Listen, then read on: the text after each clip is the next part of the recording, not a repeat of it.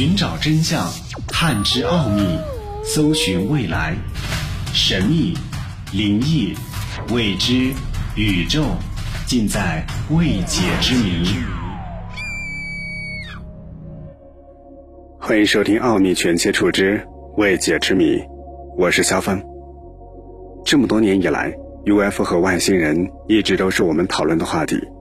随着科技的发展，科学家们也试图要找到答案，那就是 UFO 真的是来自外太空吗？那么飞碟到底来自哪里呢？有这样的说法，说飞碟是来自外太空，因为飞碟事件当中看到的飞碟，它们的性能、形状、飞翔的姿势和飞翔的轨道，都认为地球上是无法创造的。有的三四类外星生命接触的案例当中，列举了外星生命他们的长相、身高、服饰、才能等等，都让人叹为惊止。很多外星生命还有宇航员的装扮。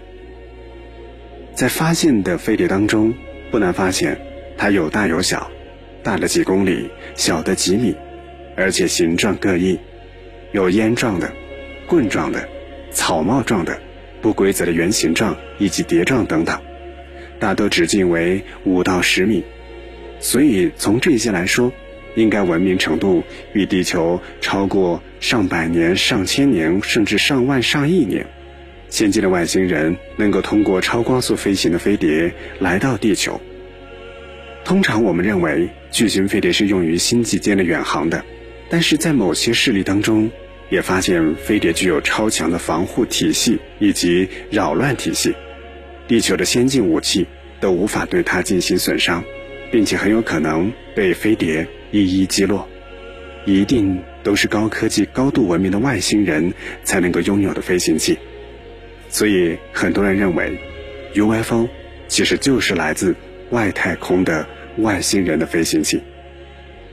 另外。支撑 UFO 是外星人的飞行器的一个依据，还来自一些人称他们登上过外星飞行器，有的人甚至除了登上过 UFO 之外，还去过外太空。一个墨西哥小伙的神秘经历，也就是他去过外星球，回来之后把自己看到的写成了书，很多人依旧不愿信任，但是这位墨西哥小伙却说。这就是现实。还有一个法国人雷尔去过外星，这个外星叫做上帝之星，回来之后又写出了一本书。虽然有人宣称这件事情是假的，并且这位作者雷尔患有精神病，但是依旧还是有很多人相信他。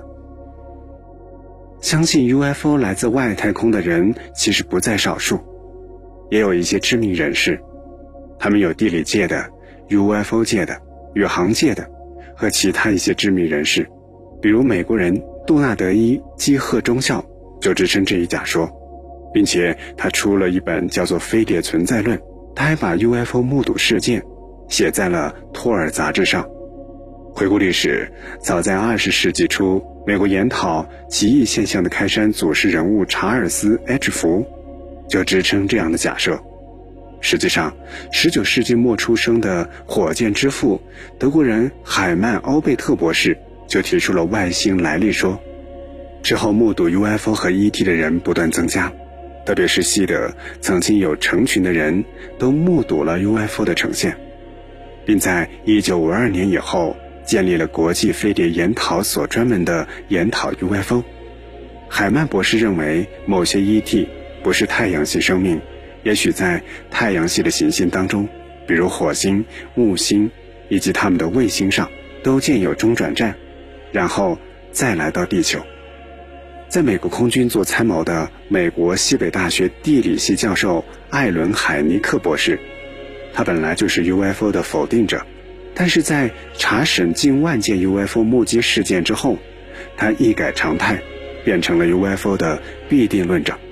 并开始从事 UFO 的研讨作业，直到1986年他去世。